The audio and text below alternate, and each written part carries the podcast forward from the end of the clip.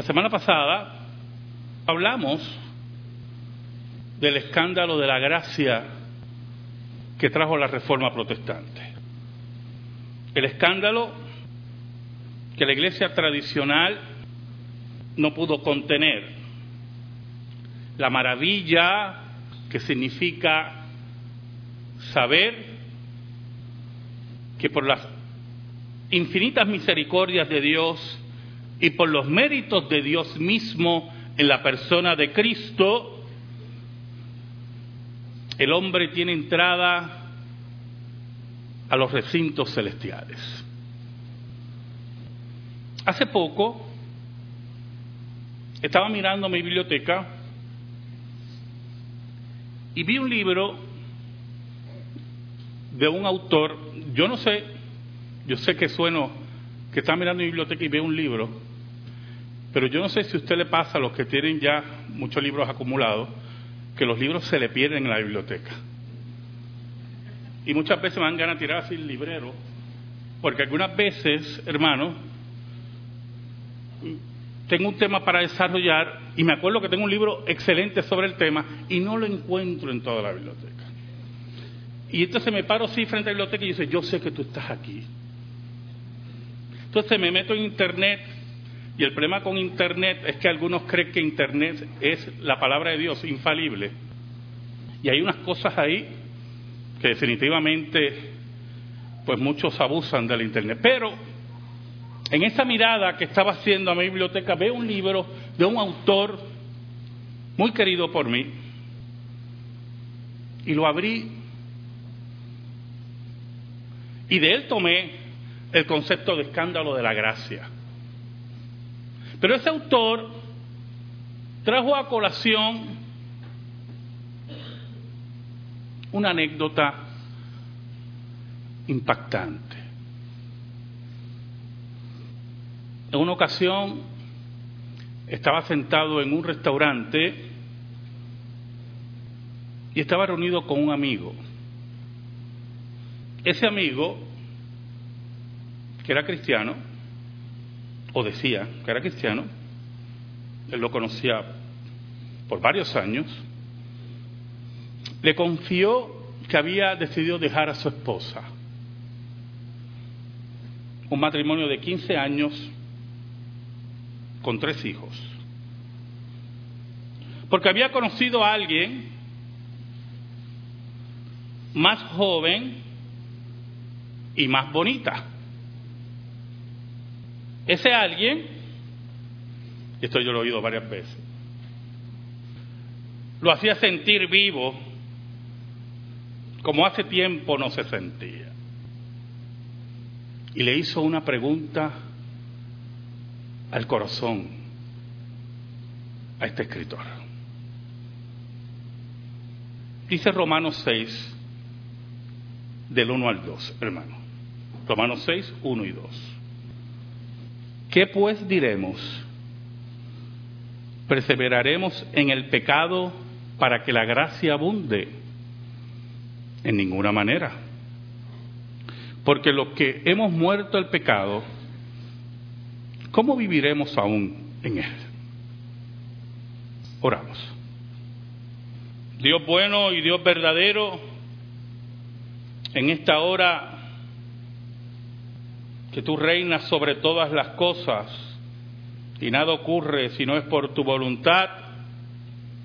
Humillados nos presentamos ante ti, pecadores, sabiendo que si no fuera por tu gracia, ¿dónde estuviéramos?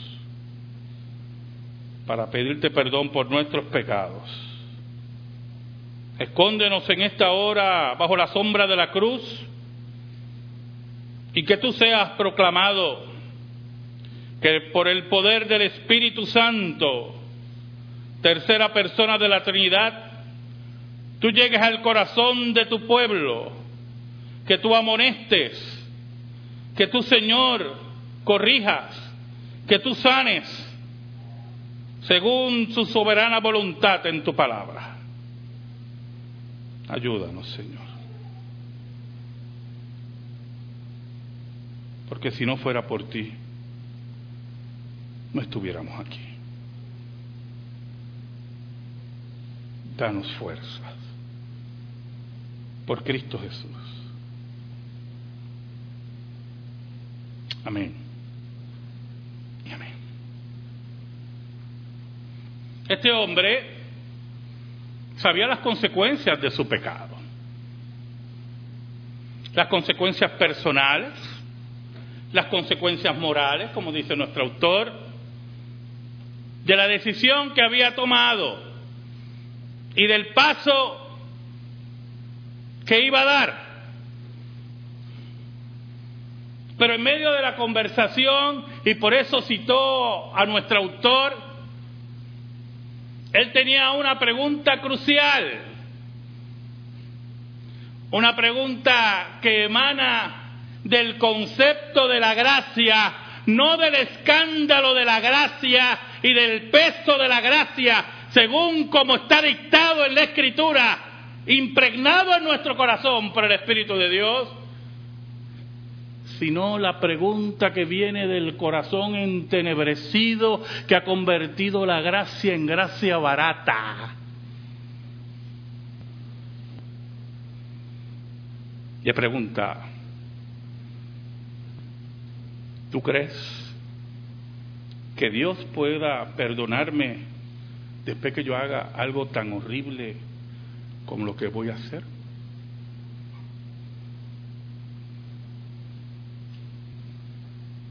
Él llama a su amigo, lo reúne en un restaurante, no dudo que pagó la comida, para hacerle esta pregunta. ¿Dios me perdonará después que yo haya decidido abandonar a mi mujer, a mis tres hijos, por otra mujer más joven y más bonita? ¿Sabe algo, hermano?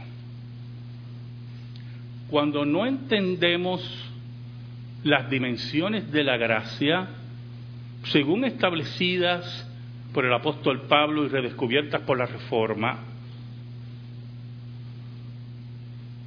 cuando no hemos conocido al dispensador de la gracia, o cuando nos confundimos en nuestra vida cristiana porque no tomamos los pasos exactos que Dios ha establecido para que nuestra vida cristiana siga en fortalecimiento, surgen preguntas de esta índole.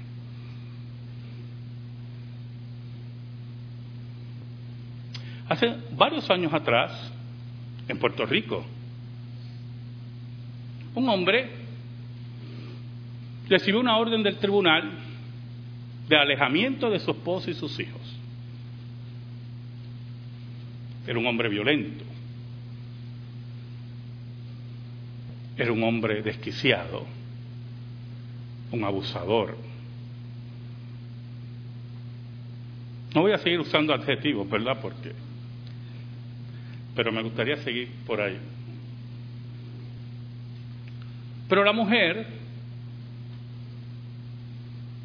posiblemente en su profunda soledad, el padre de sus cuatro hijos, cuatro o cinco hijos, en esa muchas veces síndrome de la mujer maltratada, obviando la orden del tribunal, lo recibe nuevamente en su casa. Todos conocimos ese caso. La mató a ella y a sus hijos, degollándolos. Pero lo interesante que regularmente pasa es que cuando alguien comete un delito de esa magnitud, tiende a suicidarse. Medita en lo que le espera, el recibimiento que va a recibir, perdonando la redundancia, en la cárcel, porque en Puerto Rico dice que no hay pena de muerte, y me da tanta gracia eso. Y eso creó curiosidad morbosa en los periodistas de nuestro país, ese periodismo amarillo de poco contenido que hay en nuestro país, ¿verdad? El, el, periodista que pregunta continuamente, corridito, porque no es un periodista, sino un personaje cómico buscador de rating y no un analista como conocimos históricamente periodistas como Betances, como Hostos, sino payasos con micrófono. Y le preguntaron por qué no se había suicidado. Y la contestación fue que él no se había suicidado porque si se suicidaba no tenía oportunidad de arrepentirse. Por lo tanto, en su mente y en su concepto tergiversado de la gracia y del perdón de Dios y del concepto bíblico del perdón de Dios, él había armonizado el acto de asesinato vil con el perdón de Dios. Y el escándalo de la gracia, del cambio de vida, que cambió la historia y cambia el ser humano, lo había convertido en basura. Algunas veces ni entendemos cómo ocurren las cosas. Leía la noticia hace dos días de un oficial correccional que mata a su esposa y se suicida. Y entonces cuando usted lee la noticia, yo empiezo a buscar en la noticia el, detonante. No sé si me entiende, ¿verdad? El, detonante. Y todos los testimonios alrededor del matrimonio con dos hijos, era que se amaban, que hacían todas las cosas juntos. Oye, cuando leí esa parte, que hacían todas las cosas juntos, me acordé de mí en el sentido que yo siempre le aconsejo a las parejas hagan todas las cosas juntos y me preocupó un poco. Oiga. Pero, pero el testimonio era así. Y la familia, los compañeros, no entendían.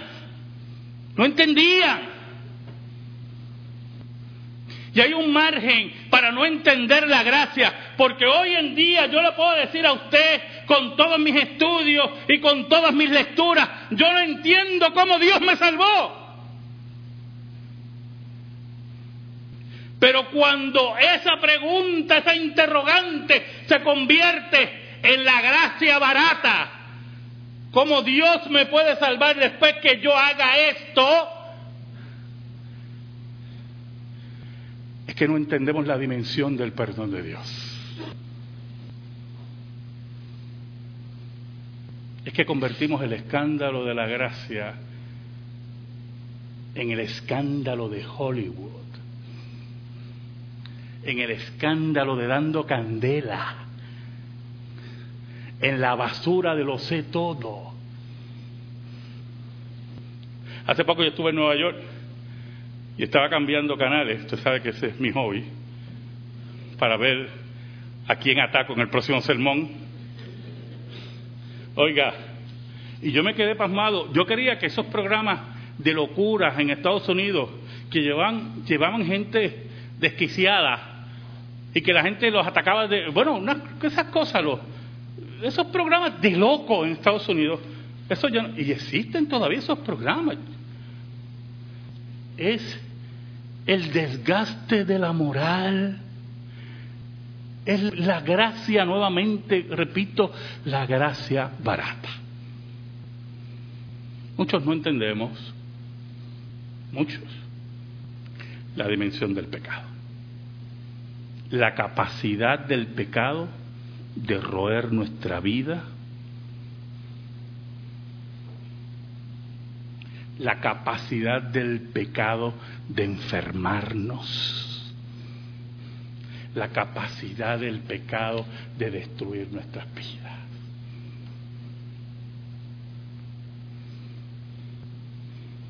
¿Qué le contestó el escritor? Me imagino que usted está preguntando, ¿qué le contestó, pastor? Cuando leía, también yo quería saber qué le contestó. Él le dijo, ¿te puede perdonar Dios? Claro que sí. ¿Tú conoces la Biblia? Dios edificó, y le contestaba a él, ¿verdad? Su iglesia sobre hombres de personas terribles. Pedro, que lo negó, con juramento. Pablo, que persiguió la iglesia y la asesinó.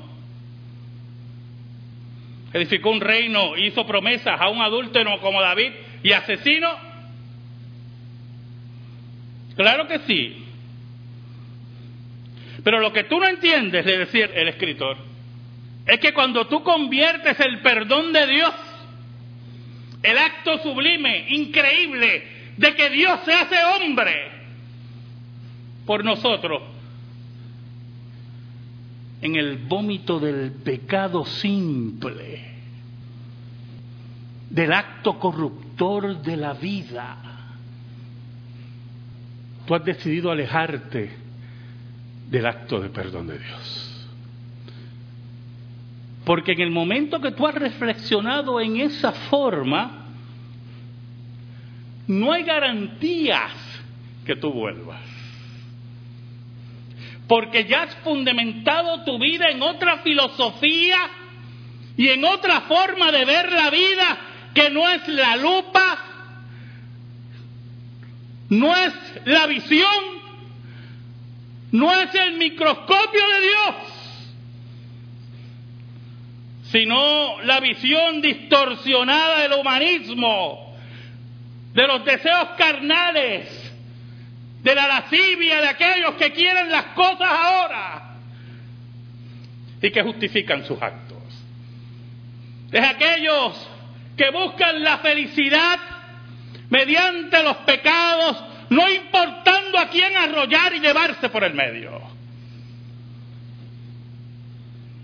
El autor le decía, cuando tú tomes ese camino, vas a querer de nuevo el perdón de Dios, vas a querer volver a los brazos de aquel que ha establecido las cosas como son. El apóstol Pablo dice, ¿qué pues diremos? perseveraremos en el pecado para que la gracia abunde. ¿Sabe? El apóstol Pablo había dicho en el capítulo anterior, aunque esto era una carta, no había capítulos, ¿verdad? En los párrafos anteriores, que donde abundó el pecado, sobreabundó la gracia. Y, nuestro autor nos dice, y yo, en esa imagen tremenda, nos dice que, que lo más seguro cuando Pablo escribió eso, después dijo, que yo acabo de decir. Yo estoy loco. Pero es que para Pablo, para Dios, la solución del pecado está ahí en el perdón inmerecido de Dios. Ese perdón que quebranta el pecado y llega hasta el corazón del hombre y la mujer para salvarlo. Y por lo tanto, aunque el pecado se oponga y aunque el reino de las tinieblas se oponga, la gracia de Dios entrará, porque Dios es soberano. Y aunque la ley, que es el centro de lo que decía Pablo, ¿verdad? Te esté acusando, la gracia te dirá que Cristo cumplió la ley por ti. Pero Pablo también sabía que en la iglesia de Cristo no están todos los que son, ni son todos los que están. Y por lo tanto, aquellos que querían tomar la perla de gran precio, esa gracia de Dios, ese escándalo de la gracia, y convertirlo en algo barato, Pablo le tenía que poner un detente para que estuvieran claros que el Dios que nosotros servimos es el del Dios del perdón que tiene que ser valorizado ese perdón. Añade en el versículo 2, en ninguna manera, porque lo que hemos muerto al pecado, ¿cómo viviremos aún en él? Y yo no sé si usted entiende la profundidad de esas palabras de Pablo. Si usted murió al pecado, lo que está muerto al pecado no busca justificar su pecado. Porque si busca justificar su pecado y convertir la gracia en algo barato, es que lo que dicta su vida es el pecado. Y la actitud que debe tener ante el pecado nunca ha cambiado. Y déjeme adelantarle algo. Lo que pasa es que, o, decirle algo, porque no he querido revolcar mucho la cosa, pero el caballero en cuestión que conoció a una muchacha más joven, más eso no empezó ayer, ¿oyó? Ese jueguito no empezó ayer. Ese jueguito ya tiene tiempo. Es lo que estaba buscando valor. Ese valor de los cobardes que necesitan la justificación de otros para sus actos. Porque los que están valientes y están claros no necesitan justificación de nada caminan sabiendo que lo que hacen es lo correcto. Pero cuando tú sabes estás mal, buscas al lado quien te apoye. ¿Usted no ha oído gente por ahí? Estos, estos adultos los de Hollywood o los que nos rodean en este país hacen sus actos y dicen, no, pero mi madre me apoya. ¿Usted no lo ha oído? Mi padre está conmigo otro impío. ¿Por qué tienen que decir mi madre me apoya, mi padre me apoya? Porque ellos saben que está mal.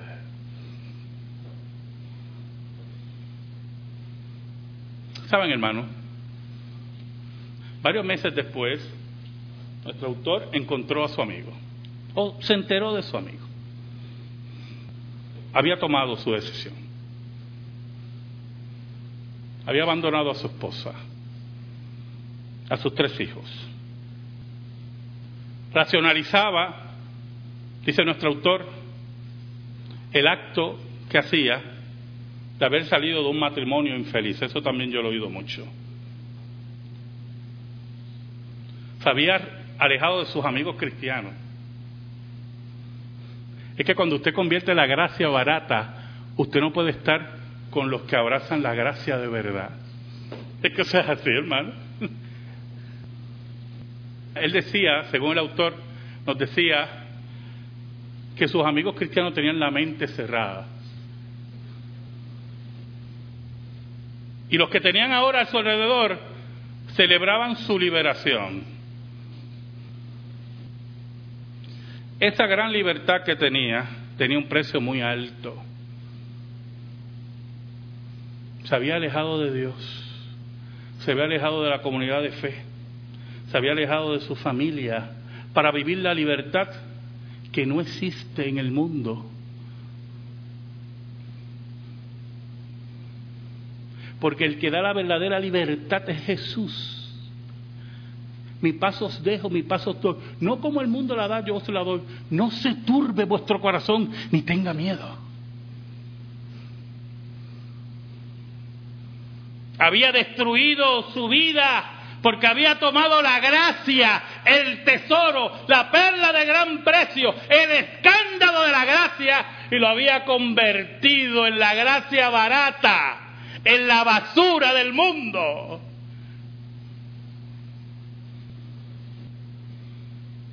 ¿Sabe algo, hermano? Un día, hace dos mil años, el decreto de Dios de la eternidad se convirtió en historia. Un ángel bajó del cielo a una aldea, a una joven. Se cree que tenía 15, 16 años esa joven. Y le dijo, ¿tendrás un hijo? y se llamará Jesús.